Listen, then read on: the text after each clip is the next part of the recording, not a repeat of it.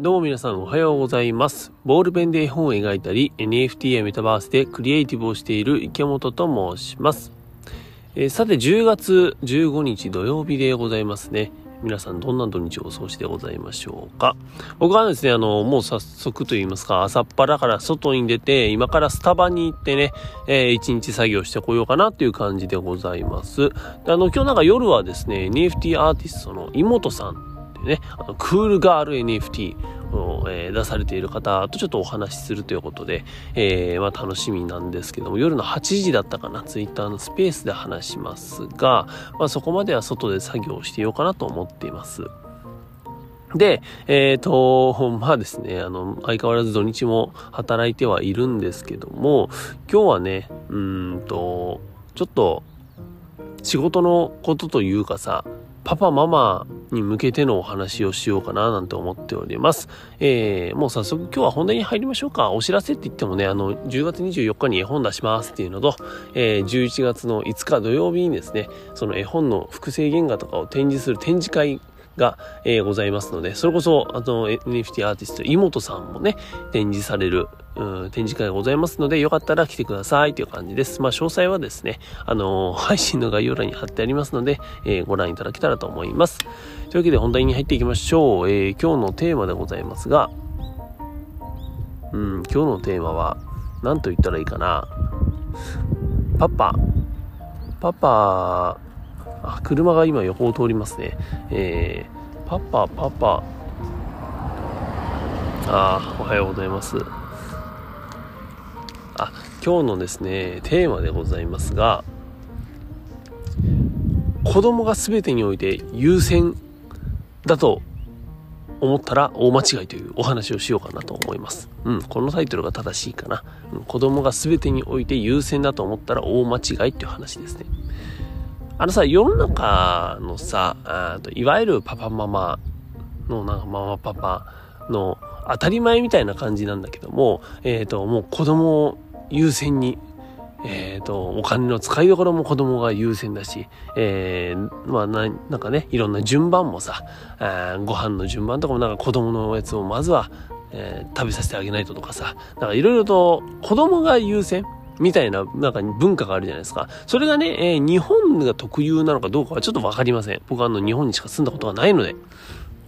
なんだけど、やっぱりさ、えっと、この、なんだろう、えっと、親と子っていう関係だと、どうしてもね、子供が優先っていう風になりがちですよね。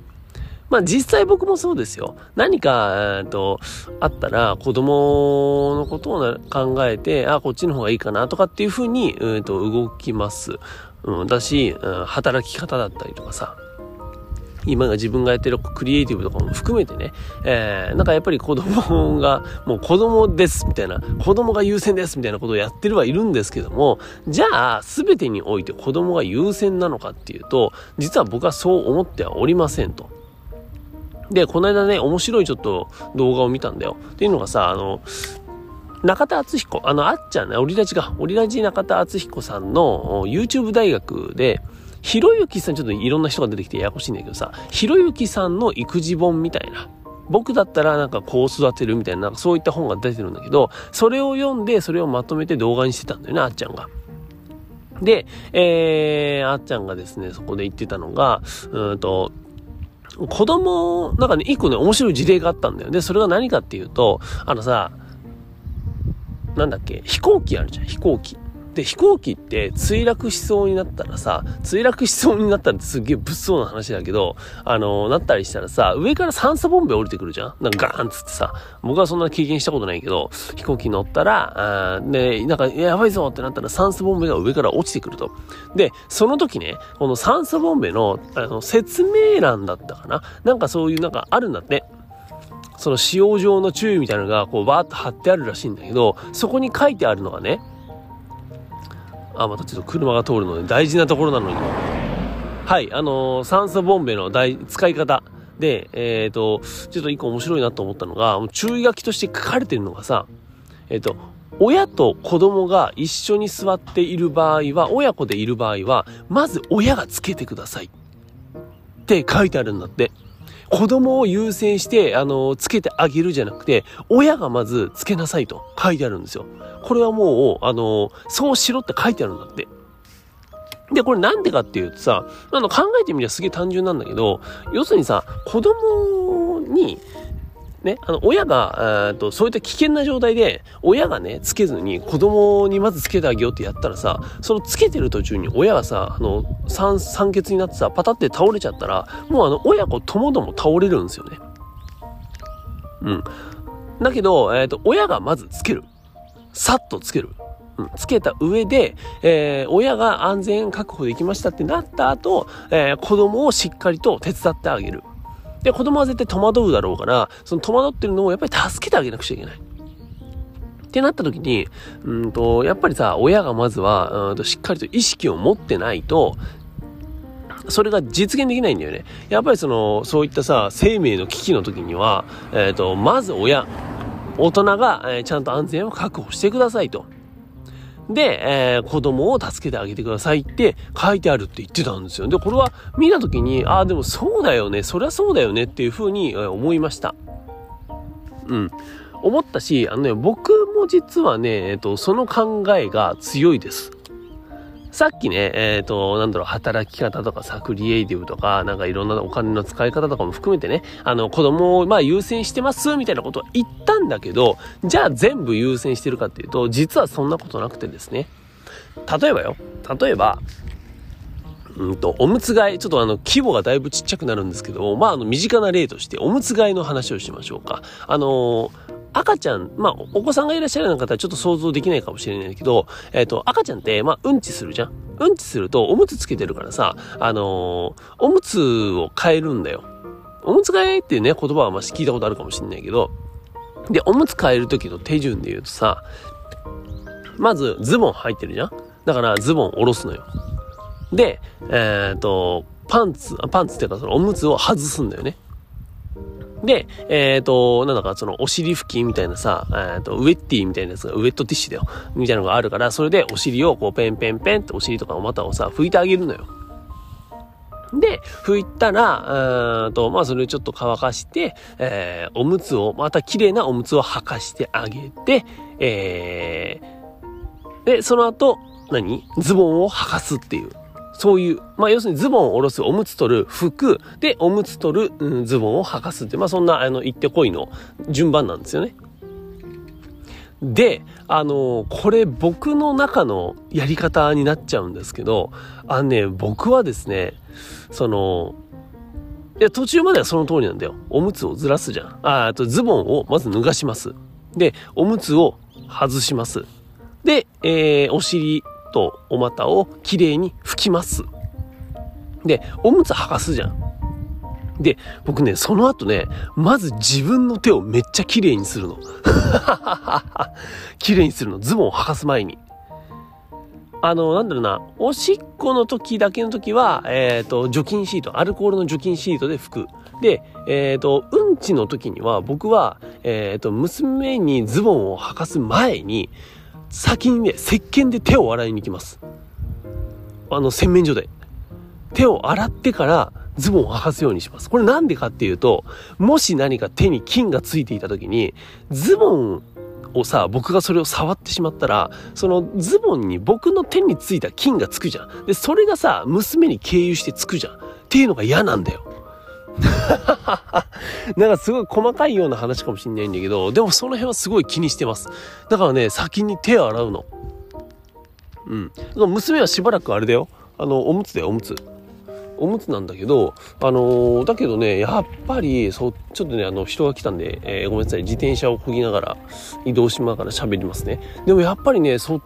ちなんですよね。なんか、先に自分の手をきれいにしてあげてから、あの、娘にズボンを履かすっていう。で、それはなんでかっていうと、娘に菌がいってしまう可能性があるからっていう。それを潰すためですね。っていう風にしてます。あとね、えっ、ー、と、朝の支度とかも結構そうですね。何かっていうと、あの、僕ですね、あの、朝起きるじゃないですか。で、朝起きて、あの、もちろんね、妻と娘にさ、おはようって言って、まあ挨拶はするんですが、で、その後ね、あの、何するかっていうと、僕、まずね、自分の支度を全部終わらせるの。あの、歯磨き、まあ、まず歯磨きをするの、俺。僕ね。歯磨きをしないともう何もできないの、僕。歯磨きをして、で、顔洗って、えー、着替えて、寝癖直してって。まあ、そ、それだけなんだけどね。僕、それだけでさ、あのー、支度できるから、まあ、10分15分の世界なんだけど、でもそれをやるの。で、これなんでかっていうと、それをやらないとね、何も手につかないんですよ、僕。集中できないの。不思議でしょ？要するにさその自分の準備をさそのなんだろうなとりあえず置いといて、えー、先にね、娘の準備とかっていうのをやるっていう人もいるかもしんないんだけど、なんかそれをやるよりも僕はさ、まず自分の準備を全部終わらして、えっ、ー、と、娘の準備をするっていう方が、なんだろうな、うんと、自分もすっきりしてるから、えっ、ー、と、集中して娘パッパパッと動けるからさ、もう、娘の準備も早く終えられるし、なんだったらね、あのー、それを、そっちをやった方がさ、自分の支度をまず終わらせてた方が、えー、と、娘の準備とかに使う時間が計算できるじゃん。それこそさ、朝外出しますとかってなった時ってさ、えっ、と、なんだろうな、時間がないわけじゃん。例えば朝の10時に、えっ、と、ちょっと今日は外に遊びに行くから外出しますよと、家を出ますよと。朝10時に出ますってなって、8時半に起きましたってなったらさ、この時にね、あの、まず娘の準備とか、家を出る準備とか、そういうのをやってから自分の準備をやってると、自分の準備がさ、えっと、もう経営、なんだろうな、えっ、ー、と、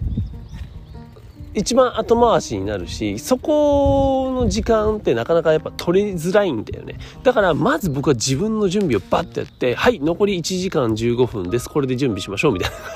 あとはもう全振りします。そっちの時間にっていう感じでやります。なんか、あの、家庭にこう仕事みたいなことを考え方を持ってきてるように思われるかもしれないけど、でもやっぱそっちの方が効率がいいしね、うん。いいと思うよ。だからね、なんか、全てにおいて子供をね、優先する必要は僕はないと思ってるし、まあそれで、あの、なんだろうな、被害被るのは娘の可能性があるわけさ。おむつの話とかだとさ。だって金がね、娘につくかもしれないから、それをまた手に入れる、口の中に入れたりするわけだからさ。だったりするので、まあその辺はね、あのー、パパママもなんか、別にあの僕の話を参考にしろっていうよりは、さっきのね、あのあっちゃんのさ、あの飛行機の話だよ。あの酸素ボベ、まずは親がつけましょう。そして命を確保してから、えー、と、しっかりと子供を守ってあげましょうっていう、そこですよね。うん、そこをなんか頭のどこかに置いといてあげたらいいんじゃないかなと思いました。というわけで今日はですね、えー、子供がすべて言う、ん？子供、ちょっと待って。もう最初の、えー、タイトルを忘れましたけども、あの、子供の優先度が全てにおいて先というわけではないみたいなそんな感じのお話をさせていただきました。何か参考にというかまああのあっちゃんの動画見てください。僕が言うのもなんですが見てください。よろしくお願いします。はいというわけで池本がお送りしました。バイバーイ。